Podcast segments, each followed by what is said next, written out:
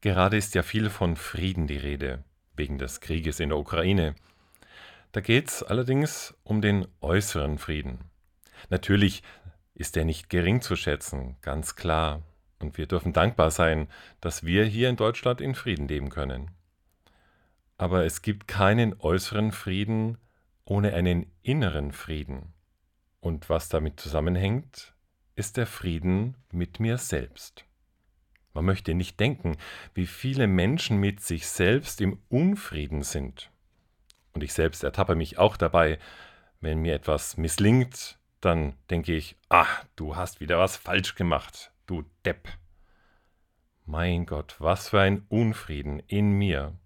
Sollten wir nicht anfangen, mit uns selbst Frieden zu schließen, uns selbst anzunehmen, dann kann dieser innere Frieden ausstrahlen in unsere friedlose Welt.